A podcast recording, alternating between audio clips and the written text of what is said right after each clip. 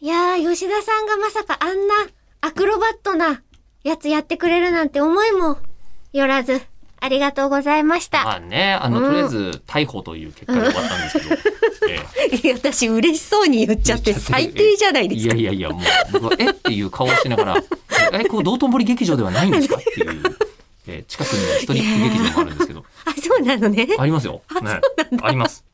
えーあそこが、あの、こう、矢野さんっていう方がやってて、矢野ジュニアっていう人がうんうんうん、ずっとお笑いのライブハウスをその後、えーやって、もうラーメンズやら、おうえーおうおもううその頃人力車の人たちとかを育,、まあ、育てたというか、うんに場所を提御供用してた達とといいううかね。。うんうん。ところ登竜門そう、うんそこは矢野ジュニアっつって、その矢野さんのお父さんが道頓堀劇場をずっとやってたというですね。え、矢野ジュニアなのに、矢野さんのお父さん。あ逆逆その矢野さんのおとあの矢野ジュニアのお子さんジュニアさんの、うんジュニアさんのお父さんがあやってて矢野さんあーでもジュニアさんもそっちの経営にもかかってるからっ てことなんですけど、えーまあその矢野ジュニアの話はいいんです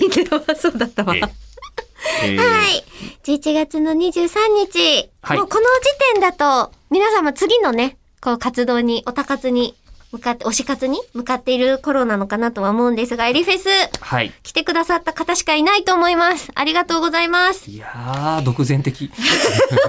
すごかったないや、今あんなにチケットが売れるなんて本当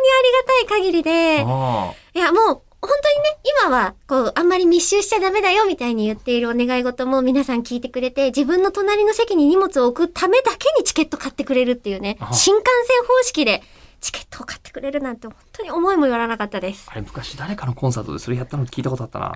なんかなんかのビジュアル系のコンサートであの予定の半分しかチケットが売れなかったっておや、う、いうんうん。えー時があったんだけど、うんえーその、それを逆手にとって、うん隣の席全部に一輪ずつ花を置いたっていうのを聞いたことが素敵あって、で、なるほど、この世界観のためにこの席数なんだな、みたいに見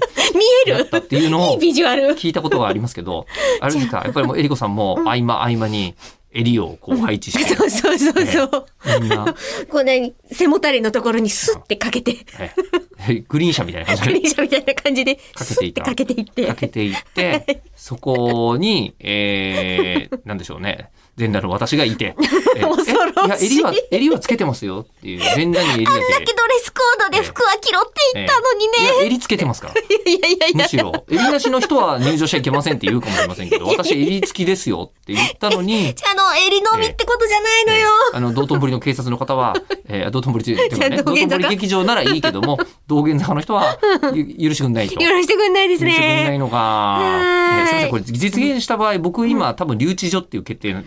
うですね。あなの、りなますよのねでこの放送は出てなかったことになるのでえ、出てるということは、ああ、よあかあった。大丈夫なのかね。うんダメだ。ポッドキャストは気がつかずに出ちゃうんじゃないえ